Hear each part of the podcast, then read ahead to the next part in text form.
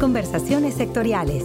Oportunidades, innovaciones, mejores prácticas, casos de éxito e información relevante para mejorar el desarrollo del sector en la voz de sus protagonistas.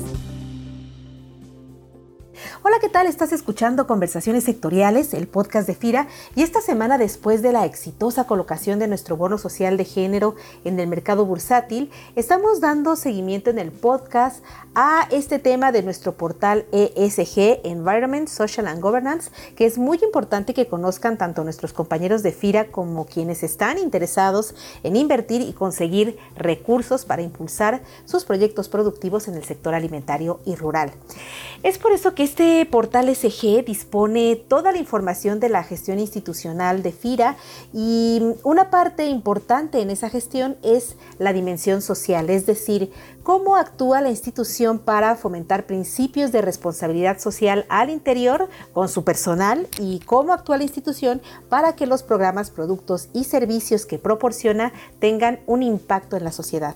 Así que para platicarnos sobre este tema, saludo con mucho gusto a mi compañero José Antonio Heredia. Él es especialista de cultura y desarrollo organizacional del Departamento de Estructura y Personal en la Subdirección de Recursos Humanos de FIRA. Toño, bienvenido al podcast. Hola, ¿qué tal? Muy buenos días a todos y a todas. Y saludo también a mi compañera Mariana Ishel Cornelio, quien es especialista de la Subdirección de Desarrollo de Productos y Servicios en FIRA. Mariana, igualmente bienvenida a este espacio de comunicación. Gracias, Ceci. Es un gusto estar con ustedes y saludar al público que nos escucha. Bueno, pues empecemos con la parte interna de FIRA en lo que respecta a la gestión de principios y prácticas de responsabilidad social con su personal. Y en ese sentido, Toño Heredia, ¿qué ¿Qué aspectos sobre la gestión social de FIRA podemos encontrar en este sitio de ESG?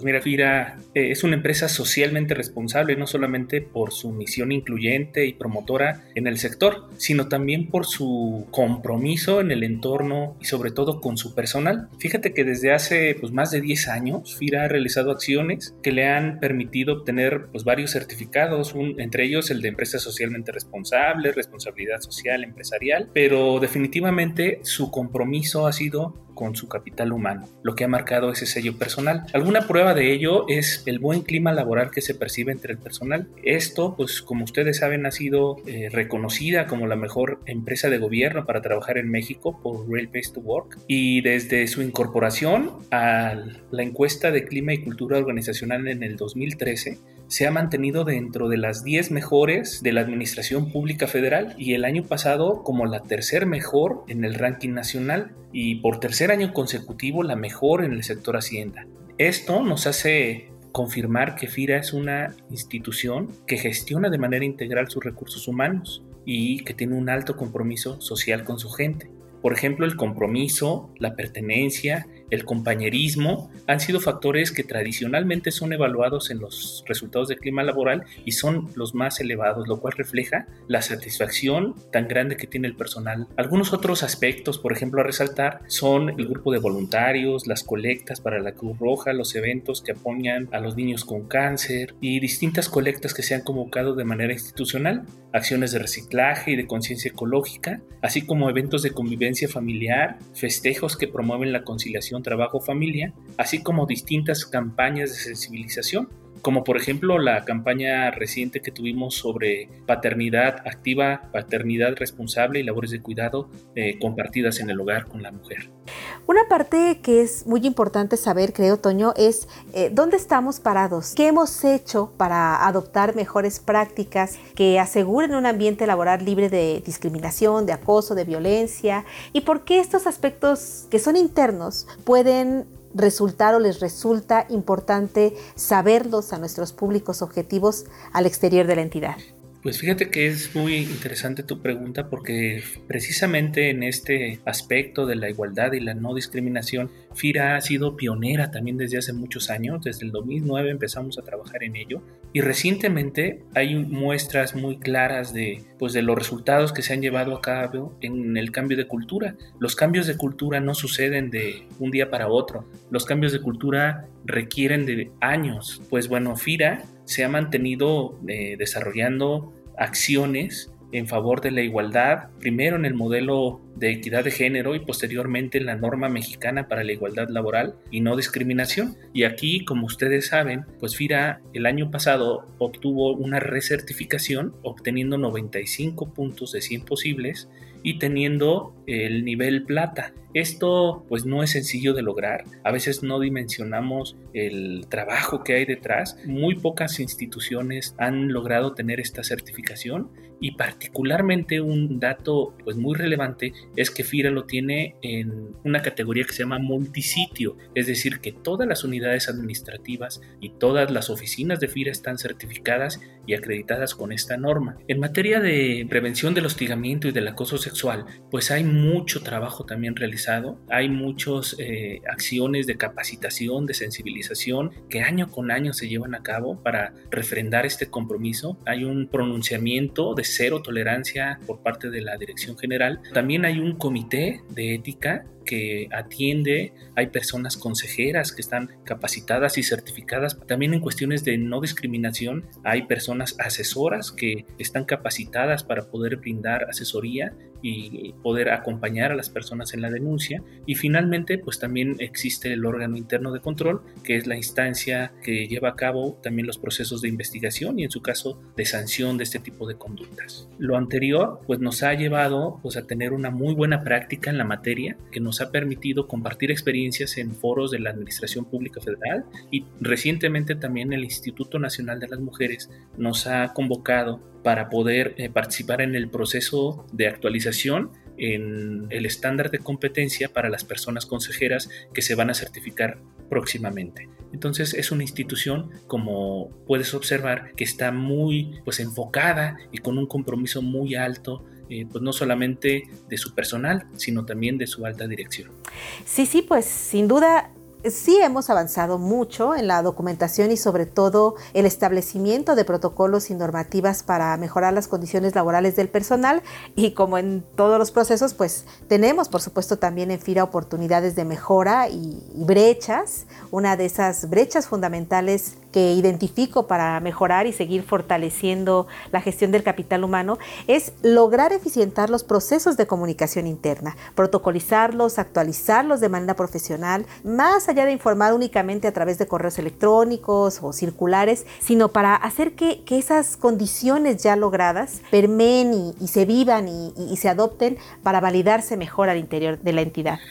Fíjate que sí, Ceci, la verdad es que nosotros nos sentimos muy acompañados por el área de comunicación, tal vez sí haga falta un poco más, pero es fundamental para un aspecto que es muy relevante en este sentido, que es la sensibilización y la difusión de pues todos los aspectos preventivos que se establecen en la norma y efectivamente pues siempre hay manera de mejorar en cada uno de los aspectos. Mariana, en cuanto a la gestión social de FIRA, para quien nos escucha al interior de la institución, quizás la pregunta que te voy a plantear resulta muy obvia, pero no para quienes nos escuchan fuera de la institución.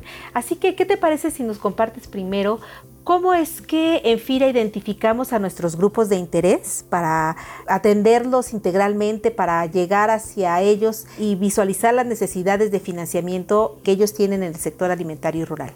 Con gusto, Ceci. Mira, en nuestro programa institucional 2020-2024 se han establecido tres objetivos prioritarios que son inclusión financiera, productividad y eficiencia y sostenibilidad. Ahora bien, estos tres pilares son la base de nuestro trabajo diario en la institución, ya sea para la identificación de proyectos, esquemas de negocio, productos y programas adecuados para el sector alimentario y rural. En términos generales, el sector agropecuario y el medio rural en nuestro país se caracteriza principalmente por tener un alto porcentaje de la población condiciones de pobreza y marginación, acentuándose aún más en el medio rural además del bajo grado de escolaridad. Existe también una baja productividad, tanto a nivel nacional como en relación con estándares de otros países. Y finalmente, hay una falta de infraestructura y de eficiencias en la etapa de comercialización, además del bajo grado de inclusión financiera y acceso al financiamiento. Ahora bien, lo anterior nos permite reconocer la desigualdad en el grado de desarrollo que existe entre los diferentes productores y empresas del medio rural y del sector agroalimentario. Por ello, FIRA toma este desafío para orientar las acciones y estrategias que permitan un desarrollo más equitativo.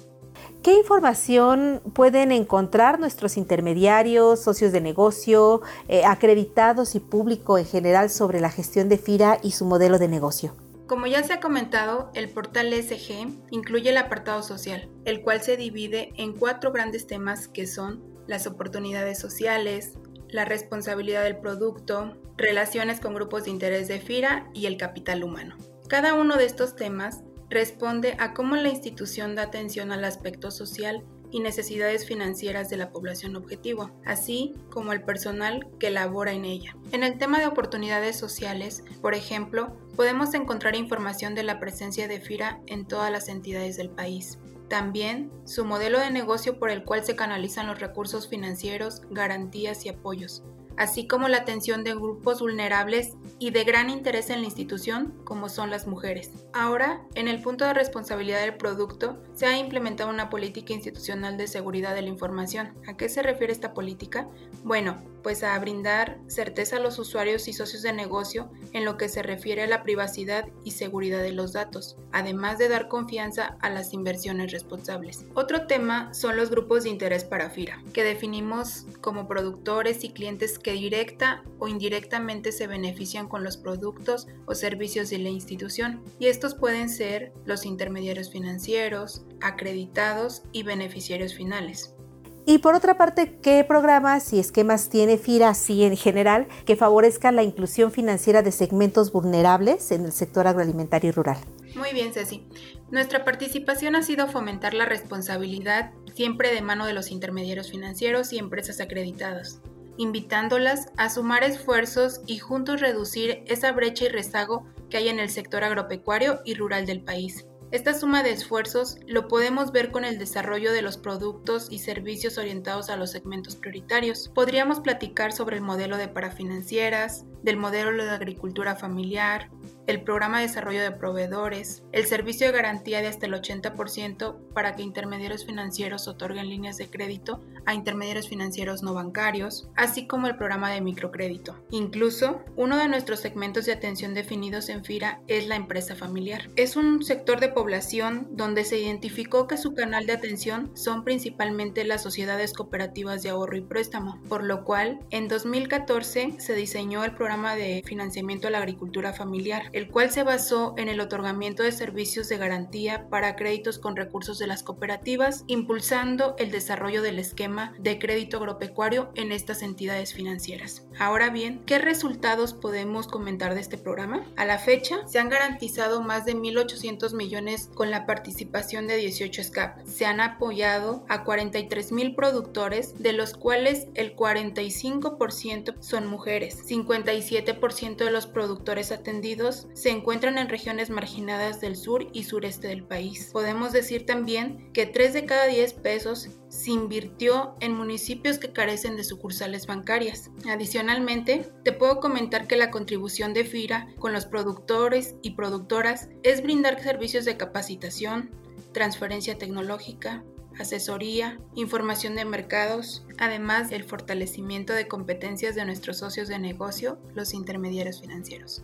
Bien, pues quiero agradecerles a ambos, Mariana y Toño, su participación aquí en el podcast de FIRA y comprometerlos también a que regresen a platicar a este espacio de comunicación dos aspectos bien interesantes relacionados con el empoderamiento y la inclusión de las mujeres, que es, es un grupo vulnerable. Mariana, tú desde la parte del nuevo programa de financiamiento a mujeres que tenemos en FIRA y que estaremos apoyando mediante los recursos que se hayan obtenido del bono de género que acabamos de emitir. Así que, Mariana, pues quedas emplazada a regresar al podcast de FIRA. Gracias, Ceci, con gusto. Para mayor información también les proporciono mi correo, es mcornelio.fira.gov.mx y estaremos a la orden.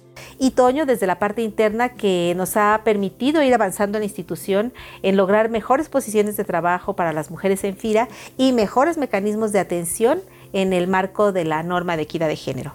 Claro que sí, muchas gracias por la invitación, estamos dispuestos. Muchas gracias a ambos por su tiempo y participación aquí en el podcast de FIRA. Y bueno, pues les invitamos a todos a seguir nuestras publicaciones en arroba FIRA-México en Twitter y arroba FIRA México, así junto en Facebook, para conocer más acerca de este sitio de ESG y otros temas de interés también en el sector. Recuerden que compartiendo este podcast en sus redes sociales, FIRA puede lograr mayor visibilidad para llegar a quien está buscando una oportunidad de negocios con FIRA. Se despide de ustedes Cecilia Arista y en la producción Axel Escutia, deseando como siempre para ustedes una excelente semana de trabajo. Hasta la próxima conversación. Este podcast es una producción de la Subdirección de Promoción de Productos y Servicios de FIRA.